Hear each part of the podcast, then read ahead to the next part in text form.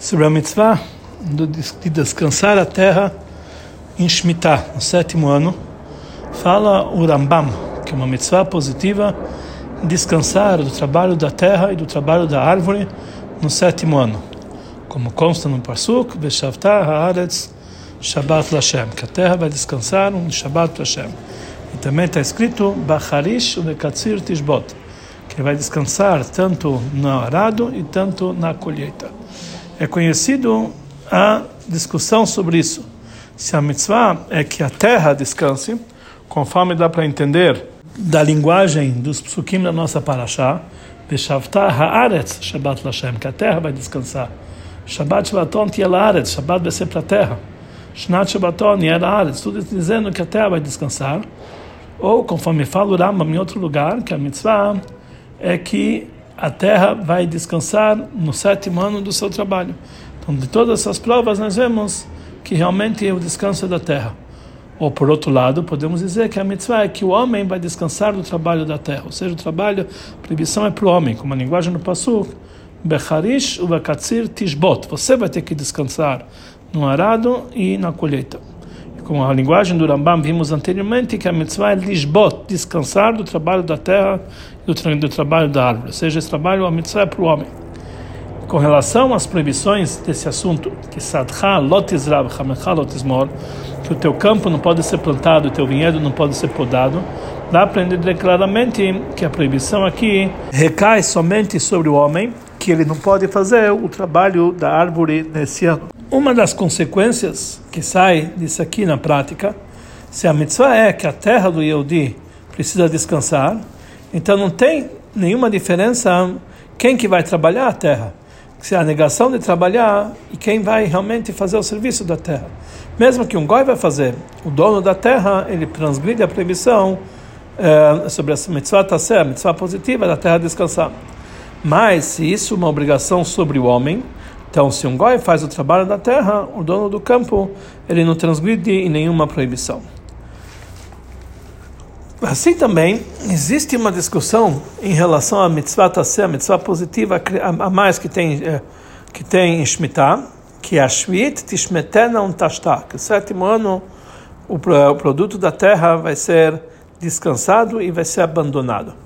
Se a mitzvah de shmitat peirot, ou seja, de abandonar os frutos, é que o dono, da, o dono do terreno ele precisa abandonar e fazer hefker de, eh, de toda a produção no sétimo ano, como na linguagem do Rambam, no Sefer Mitzvot, que Hashem nos ordenou fazer hefker, abandonar tudo que vai produzir a terra, e conforme consta no, no livro de Alachá do Rambam, o livro Yad HaZaká, que a pessoa tem que abandonar tudo que a terra vai produzir no sétimo ano, quer dizer, a obrigação é sobre o homem, ou que esse abandono é de uma forma que Afkata de Malka, o rei próprio, faz que isso aqui seja público.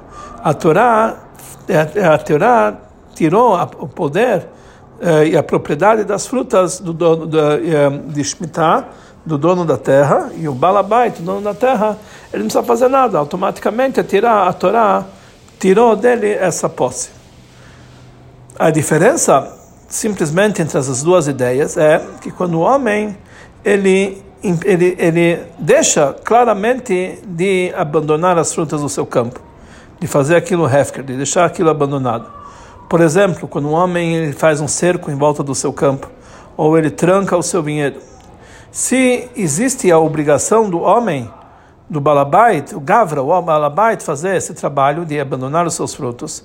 Então, mesmo que ele transmita essa mitzvah positiva, mesmo assim, é proibido outra pessoa pegar desse, desses frutos.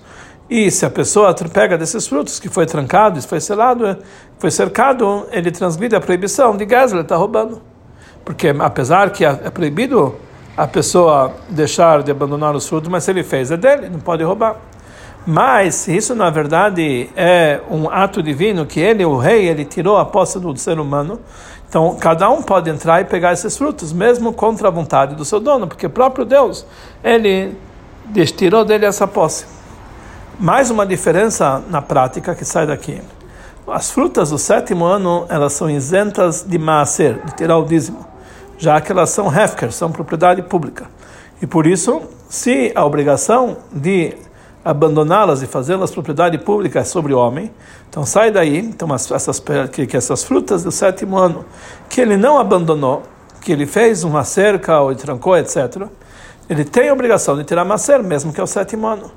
Mas se eles são considerados hefker, abandonados por causa que isso aqui foi uma, é, uma, um ato divino que ele tirou a posse do ser humano, então entendemos que o próprio isso, falta do homem, o homem não ter fazer do hefker, não vai fazer nenhuma diferença e não influencia.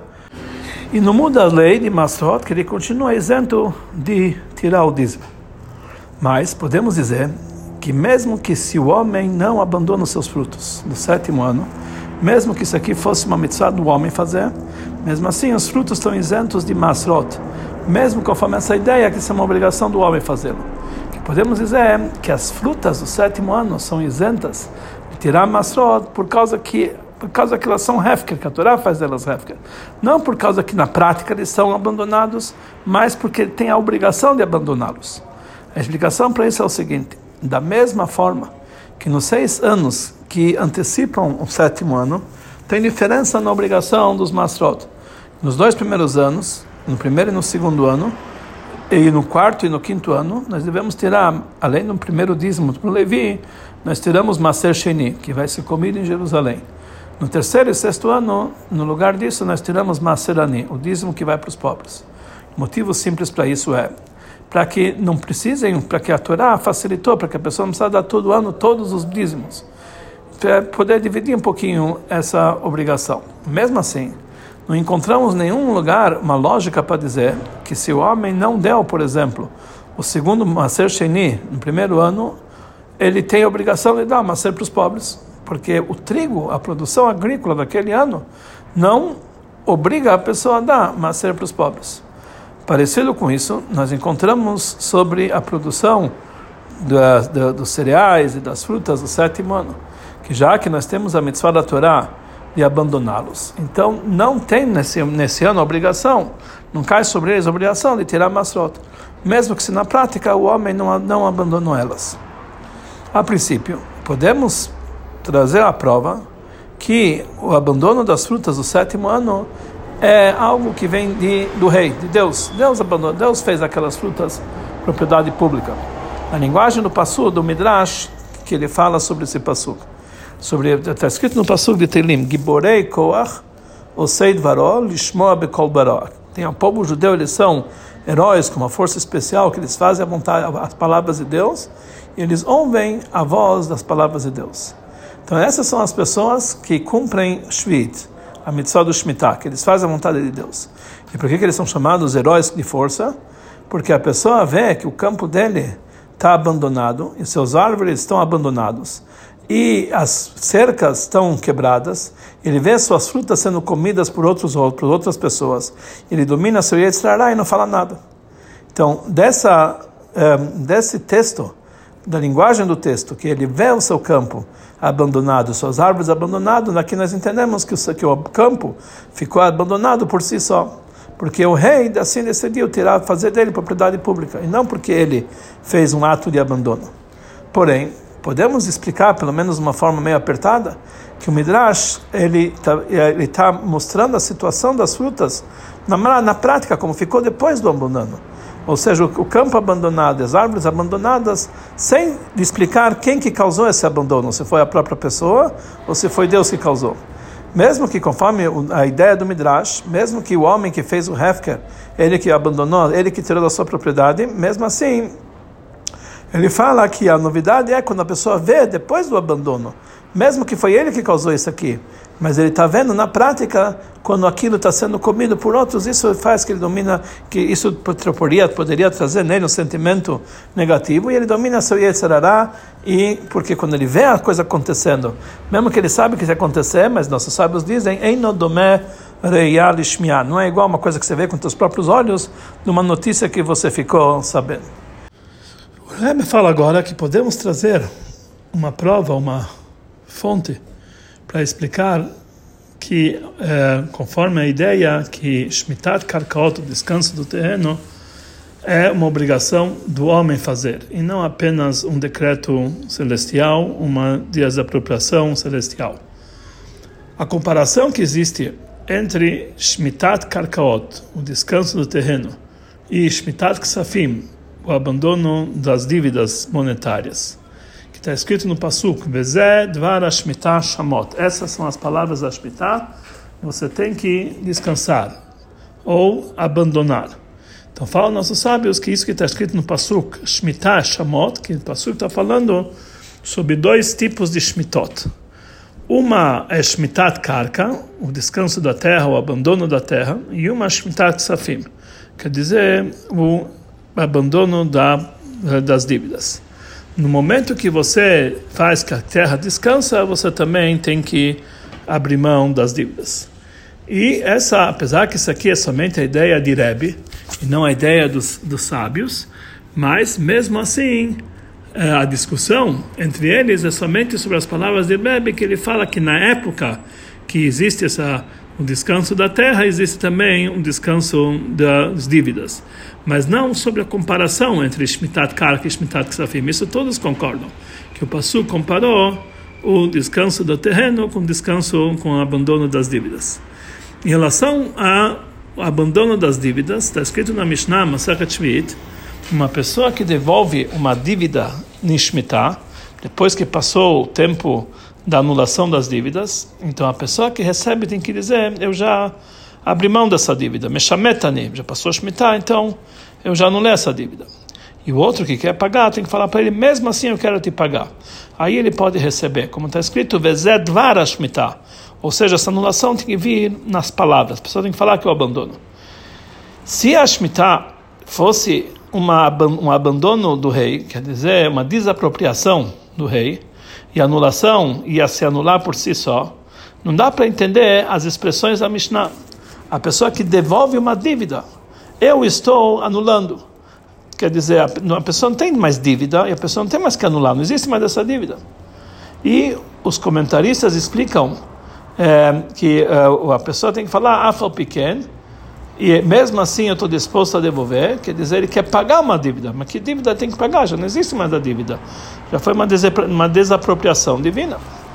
Mais ainda, já que a Torá fixa que o sétimo ano ela anula toda a dívida, ela abandona e anula toda a dívida, então seria proibido para aquele que pegou emprestado fazer o contrário do que a lei manda, devolver o dinheiro como se fosse uma dívida. Mas conforme essa Mishnah, nós aprendemos que não somente que é permitido para aquele que pegou emprestado devolver, mas ainda a Mishnah diz que todo aquele que devolve uma dívida que passou o sétimo ano, Ruach HaChamim o espírito dos sábios ficam contentes com ele, como está escrito na próxima Mishnah. Então aqui nós entendemos que Shmitat Ksafim, o abandono das dívidas no sétimo ano, não é uma desapropriação divina é que, conforme, conforme isso seria uma anulação total dessa dívida. Não é bem assim. Mesmo, o que quer dizer essa, é, esse abandono da dívida? Quer dizer, tem uma obrigação para o ser humano, para o homem, que ele empresta o dinheiro para abandonar essa dívida, para desistir da dívida. E também, essa obrigação não anula totalmente a dívida ele apenas tem obrigação de abandonar essa dívida. Ele não deve cobrar ela. Ele não pode, ele não pode ser o cobrador, mas não quer dizer que, anula, que a dívida anula se desaparece totalmente. Conforme, sobre, conforme isso, vai ser entendido as palavras do Maimonides, que ele fala que milva bashvit, que é uma obrigação da Torá, uma mitzvah positiva para abandonar a dívida no sétimo ano, como está escrito no Pasuk, etc. Então isso podemos dizer de uma maneira simples que quando que, que essa abandono de dívida é uma obrigação daquele que emprestou abandonar e não que isso aqui é uma desapropriação divina. Conforme isso, podemos explicar as palavras do Rambam que o malvé, aquele que empresta, ele precisa de falar para aquele que está devolvendo, olha, eu, estou, eu já anulei essa dívida, você já está livre dessa dívida pelo meu lado, mimene, de mim, quer dizer, para minha parte você está livre. E se depois disso, aquele falou, mesmo assim eu quero, eu quero que você receba, aí ele pode receber dele. Como está escrito, loigoi, você não pode cobrar. E aqui nesse caso ele não cobrou. Ou seja, a obrigação da mitzvah, que aquele que emprestou, ele deve falar que eu estou anulando essa dívida, isso ele cumpre a, a, a proibição de lo igos, ele não está cobrando. Mas isso não é uma proibição independente nas leis de Shmitat Ksafim. É a maneira de como cumprir essa obrigação de descansar, de anular a dívida. Uma mitzvah ser. Na linguagem do Sefer HaChinuch, a mitzvah é abandonar a dívida e não cobrá-las. Ou seja, conforme a gente entende das palavras do Psukim, shamot, que ele tem que, ele tem que abandonar. Kolbal Mashayadot, toda pessoa que, tá, que é o credor, Asher Yasheber, que, tá, que, que ele tem um crédito com outro, ele não pode cobrar do seu, do seu do próximo, do seu irmão. Aquilo que tem na mão dele, ele tem que abrir mão, abandonar isso aqui. Quer dizer, isso faz parte da mitzvah da tassé. De abandonar a dívida é dizer claramente: eu não quero, você, você não está mais devendo nada. Já que a proibição de não cobrar obriga aquele que, tá, que emprestou dinheiro não cobrar a dívida, então nós entendemos que automaticamente a dívida se anula daquele que pegou emprestado. Não tem mais obrigação de pagar a dívida, porque uma coisa depende da outra. Com a linguagem do Rambam, a pessoa tem que falar: eu estou mashmitani, eu estou abandonando, eu estou abandonando, e por isso niftar tamimeni, você tá, você da minha parte está tá, é, tá livre. Ou seja, a pessoa que pegou emprestado, ele está livre da sua obrigação para com aquele que o emprestou.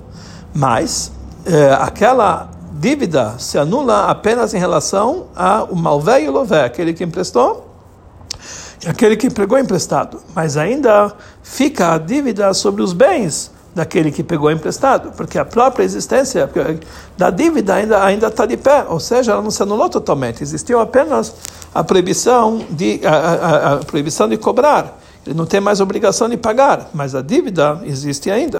Por isso nós entendemos porque que mesmo conforme a maioria dos, dos legisladores, fora uma ideia única do Sefer Ereim, a própria, a própria mitzvah uh, do aquele que pegou emprestado devolver a sua dívida para aquele que emprestou, não existe mais, porque realmente já não tem mais mitzvah, a dívida já não existe em relação à sua obrigação.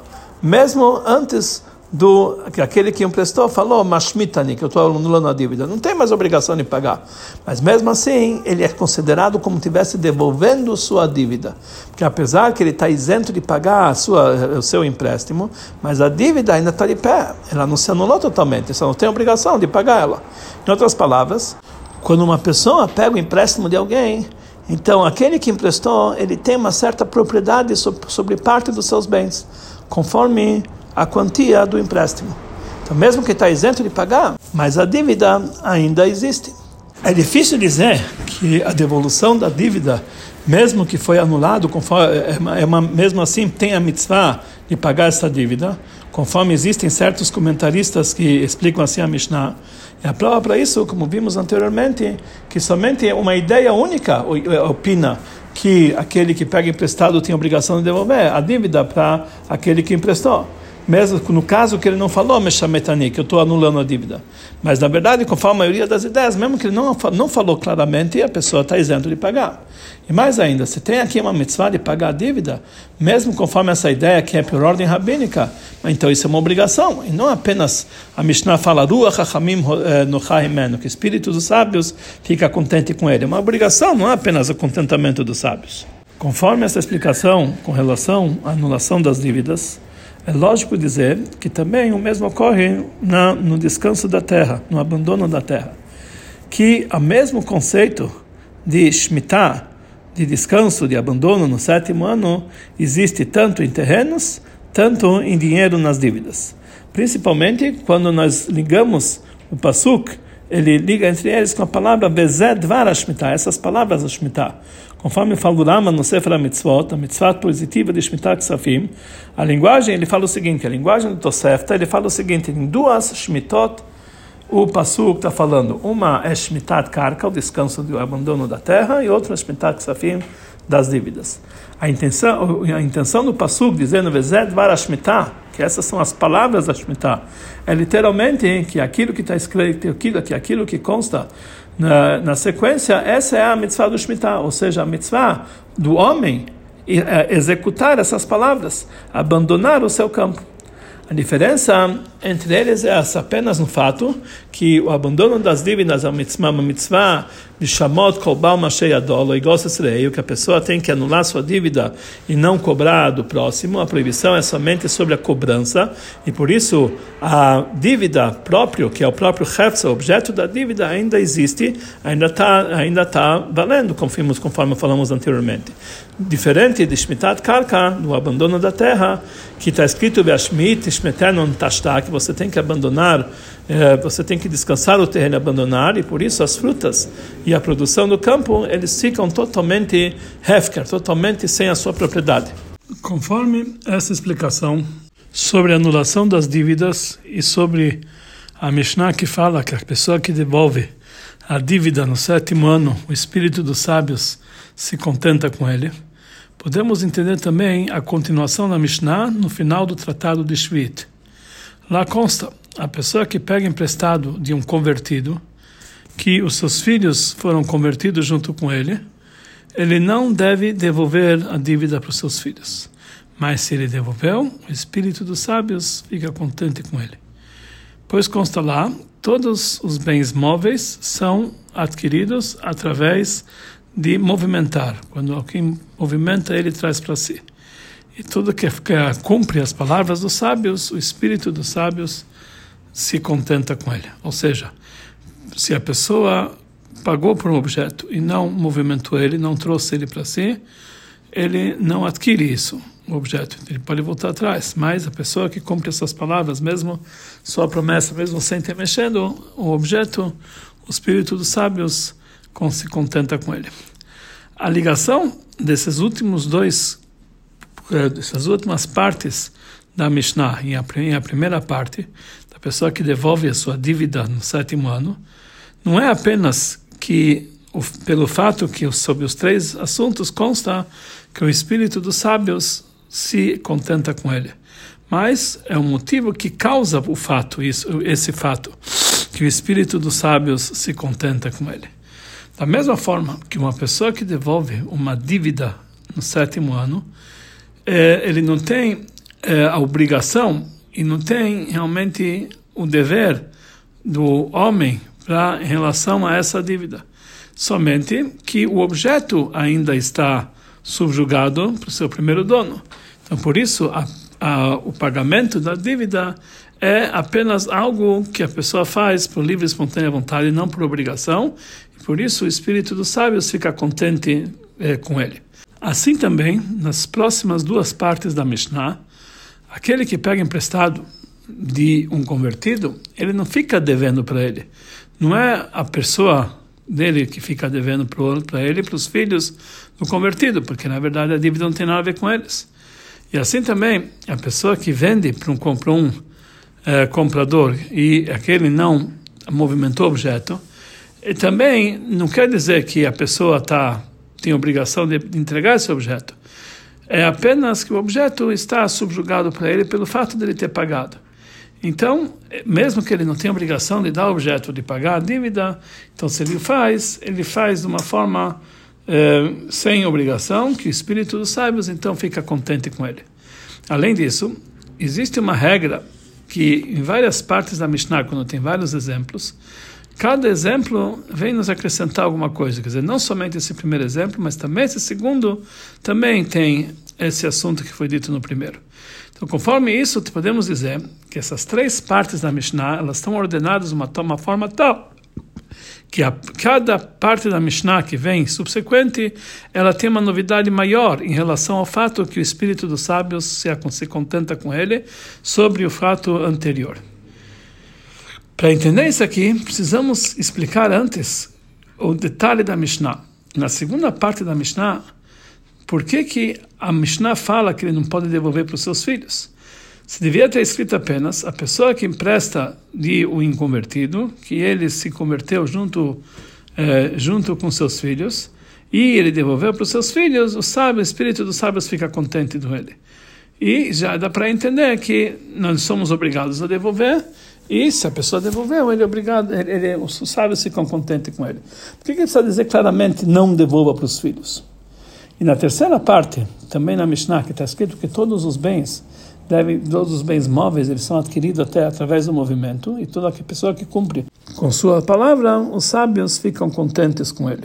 Também essa parte não dá para entender, conforme perguntam os comentaristas. O objetivo da Mishnah é para frisar a vantagem daquele que cumpre sua palavra.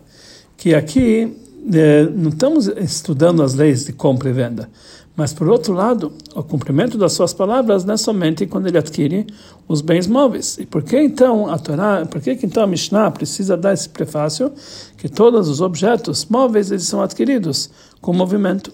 Então a explicação para isso é o seguinte: ah, o entendimento simples do dito que o espírito dos sábios fica contente com ele é que, ou seja, que os sábios eles gostam dele e eles são acham correto o que, que a pessoa fez. Não porque que ele cumpriu uma mitzvah secundária ou ele não transgrediu sobre uma proibição secundária, mesmo que ele não tenha nenhuma obrigação de fazer. Mas é por o fato que ele está fazendo uma coisa boa na sua essência, que isso foi que isso foi causado através do seu ato. E no nosso caso especificamente, com relação ao empréstimo, o espírito dos sábios fica contente com ele por causa do bom ato dele, mesmo que ele não tenha obrigação. Ou seja, existe aqui uma grande vantagem em um ato benevolente com, com relação ao próximo, ao próprio empréstimo, e não num algo secundário. Quando a pessoa faz um empréstimo, ou também quando a pessoa faz uma aquisição, aqui se encontram três elementos: aquele que empresta, aquele que pega emprestado e o próprio dinheiro que é objeto do empréstimo. Que isso que, que, que isso liga aquele que emprestou e aquele que pegou emprestado. Quando nós falamos que o espírito dos sábios fica contente com ele em relação àquela pessoa que devolve uma dívida no sétimo ano, é em todos esses três detalhes. Em relação àquele que está emprestando, ele está cumprindo a mitzvah da Torá, que ele emprestou dinheiro, que essa talvez está emprestando para o pobre. Em relação àquele que pegou emprestado, o espírito dos sábios está contente com ele pelo fato que ele tem um sentimento no coração dele de devolver é, reconhecer o bom ato do aquele que emprestou para ele, devolvendo para ele a dívida, mesmo que ele está isento. Que é isso, com isso ele cumpre o, uh, o dito que o poço que você bebeu dele, água, você não deve jogar nele uma pedra. Tem também, uma, uh, com relação à a, a consequência positiva que sai do próprio da própria pessoa que pegou emprestado, que quando ele vai precisar novamente do empréstimo, ele vai com facilidade receber esse empréstimo, já que ele já que a pessoa vai reconhecer o fato que ele devolveu em tempo mesmo que ele estava isento. E em relação ao próprio fato da dívida, o objeto da dívida, apesar que a dívida é, que tinha a, responsabilidade do homem sobre essa dívida não existe mais, mesmo assim o dinheiro ainda estava subjugado para aquele que emprestou. E por isso o espírito do sábio está contente quando na, na prática essa dívida é devolvida. Também na, na, segunda parte, que a pessoa que pega emprestado de um convertido, que seus filhos vão se convertido com ele, ele deve, não deve devolver para os seus filhos, mas se ele devolver, o espírito dos sábios fica contente com ele. O assunto aqui do espírito dos sábios se contentam com ele não é por assuntos secundários, para que os filhos eles não se rebelam e voltam e, e se desistam da sua conversão, mas é a consequência que vai ter do próprio empréstimo. Somente, porém, nesse caso, somente está falando sobre dois elementos: sobre aquele que tomou emprestado e sobre o objeto, que é a própria dívida. Em relação àquele que tomou emprestado, já que ele teve prazer e proveito daquele convertido que emprestou para ele dinheiro, então ele tem que ter intenção, e na hora que ele emprestou, ele tem intenção de devolver. Então, apesar que pela lei ele está tá isento de devolver, porque, afinal de contas, o dono do dinheiro faleceu e não deixou herdeiros legais, somente os filhos que não são considerados herdeiros pelo fato de se converterem junto com ele. Mesmo assim, já que ele pegou emprestado com a intenção de devolver, então ele considera que ele ainda tem essa dívida. E é um bom comportamento para devolver essa dívida. E assim, então, e assim com relação ao próprio objeto da dívida. Mesmo que não tenha aqui aquele que emprestou para poder devolver para ele a dívida, mas uh, a dívida ainda está subjugado nos bens daquele que tomou emprestado o valor da dívida ainda está ainda tá misturado nos seus bens. E quem anulou essa dívida? Por isso tem um motivo para devolvê-la, mesmo que ele está isento pela lei. Então, já que a única pessoa mais próxima do convertido é seus filhos, eles têm alguma ligação com esse dinheiro, pelo motivo que para eles não para que para não levarem eles a se arrepender da conversão. Então por isso ele deve devolver para os seus filhos. Então por isso o espírito dos sábios fica contente com ele. Por outro lado, em relação à pessoa que emprestou o dinheiro, não tem aqui nenhuma vantagem, porque aquela pessoa que emprestou, que foi convertida, já morreu, e seus filhos não são considerados, eh, eles não são considerados herdeiros legais em relação a esse empréstimo. Dessa forma, nós entendemos o que acrescenta a Mishnah dizendo que ele não deve devolver para os seus filhos. Que isso está frisando que mesmo que essa é uma que mesmo que dá para entender sozinho que, um, que se a pessoa devolveu, o espírito do sábio está contente com ele. Então nós entendemos que ele não tem obrigação de devolver, mas mesmo assim a Mishnah fala claramente que ele não pode devolver para os seus filhos para frisar que esse lové, essa pessoa que tomou emprestado, ele não tem nenhum nenhuma conexão com os filhos daquele que emprestou para ele. Não pela lei, e até porque que realmente eles não são considerados aqueles que emprestaram, e também aquele que pegou emprestado, ele não está de forma alguma devendo para eles nada. Mas eles apenas estão devendo para que o espírito dos sábios fiquem contente com ele. Aqui nós, aqui nós entendemos a novidade que existe também na segunda parte, que está falando sobre a pessoa que pega emprestado de um é, de um guer, de um inconvertido, sobre a primeira parte, que está falando a pessoa que devolve uma dívida depois do Shemitah. Uma forma que não somente esse primeiro caso, que tem que nossos sábios ficam contentes, que os três elementos que se envolvem eles estão realmente saindo vantagem, mas também no caso do guer também eles ficam contentes. O, o, o fato de Ruach HaChamim no Chahimeno, que o espírito do sábio está contente com ele, não existe somente quando o bom dos seus atos se expressa em todos os três elementos que, estão, que nós estamos falando, que aquele que, que pegou emprestado, aquele que emprestou e o objeto do empréstimo, como foi no caso da pessoa que devolve a dívida no Shemitah, mas mesmo quando aquilo se expressa em apenas em dois dos elementos, aquele que pegou emprestado o objeto, mesmo assim, no Chachamim, no Chahemeno, os sábios ficam contentes com esse ato sobre a terceira parte da Mishnah, que fala que todos os objetos móveis são adquiridos através do movimento. Todo aquele que cumpre as palavras de Chachamim, é, eles ficam contentes com ele.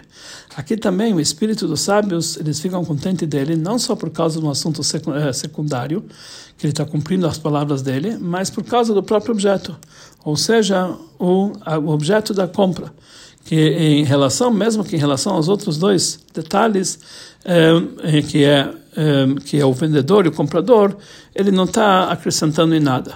Já que o comprador ele não fez o movimento, ou seja, ele não adquiriu na prática, então realmente não tem nada a ver com esse objeto. E mesmo que ele já pagou por isso, mas não, aqui não, não, não não houve nenhuma conexão entre o comprador e o, vendedor pelo fato que ele ainda não fez uh, toda a aquisição correta, ele não movimentou o objeto. Então, não existe aqui entre eles uma ligação entre comprador e vendedor, conforme as leis de compra e venda. Mais ainda, através que a pessoa cumpre suas palavras nesse caso, isso não impede que chegue algo bom, não em relação ao vendedor, não em relação ao comprador, porque afinal de contas o comprador ele não vai sair perdendo se a pessoa não entregar o objeto. Que no caso que o comprador ele já pagou por esse objeto, já que a compra não valeu, então não trouxe, não, não, não ocorreu nenhuma mudança em relação ao objeto para ele, quer dizer, ele não adquiriu para si o objeto. Os objetos continuam pertencendo ao comprador somente através da fala do vendedor ou pela pelo fato que o comprador pagou por isso. Então, mas na verdade o, o próprio objeto ainda não chegou na, na, propriedade do comprador e por isso está escrito na Mishnah que também nesse caso, quando existe algo positivo em relação a um dos três elementos, ou seja, apenas o objeto, porque o comprador e o vendedor eles estão totalmente eh, desligados desse objeto porque ainda não foi feita a aquisição, mas mesmo assim, pelo objeto que a pessoa pagou, ele consegue fazer que, cumprindo a sua palavra, Ruach HaChamim Nochahemen, espírito dos sábios, ficam contentes com ele. Com relação a esse assunto de Shemitah, do abandono das dívidas, no, dia de Shemitah, no ano de Shemitah, existem aqui dois contrários. De um lado, a própria essência da Shemitah Ksafim, do abandono das dívidas na Shemitah, que consta Shamot, Kol Baal Mashei Adol Leigos que a pessoa não pode cobrar o próximo. Isso, na verdade, está falando de um ato passivo. a pessoa não deve fazer, não deve cobrar. E por causa desse motivo, como foi dito anteriormente, a pessoa que devolve essa dívida em Shemitah, o espírito dos sábios fica contente dele. Ou seja, ele passa a ser ativo e não passivo. Mesma coisa em relação ao próprio assunto de Shmitat Karkaot, do descanso do, da terra. Está escrito Veshavtah Haaret Shabbat Lashem. A terra vai descansar um Shabbat para. Que o campo não pode ser plantado, o vinhedo não pode ser podado, os, uh, os produtos das plantas que são chamados fiach não podem ser colhidos e os, as uvas que você deve separar, você não deve colher, porque vai ser um ano de descanso para a terra. Também aqui é um assunto de ficar passivo, não fazer, não fazer esses tipos de trabalho, negar-se. Por outro lado, a própria negação desse assunto de Shemitah, ela deve se expressar em um ato ativo, na fala, como foi dito anteriormente, que a pessoa que devolve a dívida em Shemitah, ele deve falar, não quero que você devolva, que é Meshametani, tem que se levar na fala, levar na ação, é falar que eu não quero é, receber porque eu anulei essa dívida. Como está escrito. Essas são as palavras da Shemitah. E conforme algumas ideias, essa fala que ele fala, Meshametani, eu estou anulando a dívida, é essa uma mitzvah da Torá. E, em sequência, a Mishnah está falando que uma pessoa, que um assassino, que ele foi, que a pessoa matou sem querer, ele foi exilado na cidade de refúgio. E as pessoas da cidade queriam honrá-lo, ele deve dizer não eu sou não, não me honrem porque eu sou um assassino. Então falaram mesmo assim queremos te honrar aí ele pode receber deles como está escrito essas são as palavras do assassino ou seja ele tem que expressar isso em palavras. E isso na verdade isso impede que eles dão respeito para o assassino por causa de um erro, que eles não dão respeito de uma forma errônea. Como é explicado no Yerushalmi, uma coisa parecida, um homem que todo mundo quer honrá-lo, porque eles pensam que ele sabe dois tratados inteiros, na hora que na verdade ele só sabe um, então ele tem que explicar para eles, não me honrem desse nível porque eu só sei um tratado. Temos que dizer que a explicação dessas palavras, conforme a parte profunda da Torá, é que a essência do sétimo ano é o atributo de Malchut, do reinado, que no Malchut tem dois assuntos. A anulação do atributo de Malchut em relação, em relação aos outros atributos que estão acima dele, e ao mesmo tempo, o atributo de Malchut é o, o mundo da fala. Por isso, no sétimo ano tem esses dois assuntos. O, o ano, o Peshavta Aretz, a terra vai descansar, a anulação e o descanso da terra, o Malchut, não pode ser plantado e também Shmitat Ksafim, anulação das dívidas. E junto com isso tem a mitzvah da fala, Dvar Shmitat, tem que falar, eu anulo essa dívida. Conforme isso, nós vamos entender o Midrash que foi lembrado anteriormente, que as pessoas que cumprem Shemitah, eles são chamados Osei Dvaró, Lishmoa Bekol Dvaró, aqueles que fazem, que fazem, que fazem a sua palavra, dito divino, eles ouvem as vozes da, da sua palavra. E não conforme é, é, a expressão mais conhecida, Osei mitzvotav, que fazem as suas mitzvot. Está escrito Osei dvaró, que fazem suas palavras. Ou Osei hukotav, que eles fazem seus dogmas, coisas parecidas. Porque o assunto de Shemitah está ligado com dvaró, com a palavra, com o dito. Conforme ele prova no Midrash, sobre isso que está escrito que a pessoa que cumpre Shemitah, Shomrei Shvit, está escrito aqui, Osei Dvaró, que eles fazem a palavra de Deus. E mais adiante está escrito, Vezed Dvar Shemitah, e essas são as palavras da Shemitah. Da mesma forma que Dvar, as palavras que está escrito lá adiante, está falando sobre aqueles que cuidam de Shvit, de Shemitah, assim também, isso que está escrito no Pasuk, Osei Dvaró, está falando sobre as pessoas que cuidam, que cuidam do sétimo ano, que sobre isso está falando o Pasuk. Conforme isso, nós vamos entender também por que, que o, o término do, do, tratado de Shemitah, de Shvit, é no dito que toda pessoa que cumpre as palavras, como toda pessoa que cumpre a sua promessa, a sua palavra, o espírito dos sábios fica contente com eles, está ligado também com a palavra. Através do estudo e a dedicação nas leis de Shemitah, que toda pessoa que estuda na Torá de um certo assunto é como se ele estivesse cumprindo, nós vamos apressar o fato, a, a, a, promessa divina, que Deus vai querer, vai, vai demonstrar sua vontade na sua terra. E como que isso aqui, conforme os comentários explicam, que nós vamos fazer a Shemitah, vamos, fazer os anos, vamos cumprir as leis do ano sabático, Shafta Shvit Yaakov, isso vai fazer que você vai devolver aqueles, os exilados de Yaakov, ou seja, é, você vai devolver uma, o descanso de Beit Yaakov, conforme a explicação do, do Targum, e assim, aí também, continuação do Pasuk, que também Hashem vai ter para nós somente boas coisas, e nossa terra vai dar a sua produção, e aí vamos ser aqueles que são chamados Giborei Koach Hosei Dvaró, somos heróis de força que fazem a vontade de Deus, a palavra de Deus, Lishmoa Bikol para ouvir a voz da sua palavra, que são aqueles que Shomrei Shvit, aqueles que cumprem a mitzvah de Shvit, através do cumprimento das mitzvah do sétimo ano, da forma literal, na Terra Santa, na Terra Santa, que lá vai ser cumprido pela Torá, que seja muito em breve, quando Hashem, a Kadosh Baruch ele vai cumprir a sua palavra, e a palavra de Deus é o término dos dias da vinda de Mashiach, Be'aital Hashem Amulchai, Hashem vai ter o reinado total da vinda de Mashiach, que ele vai nos levar com a nossa estatura ereta de volta para a nossa Terra Santa.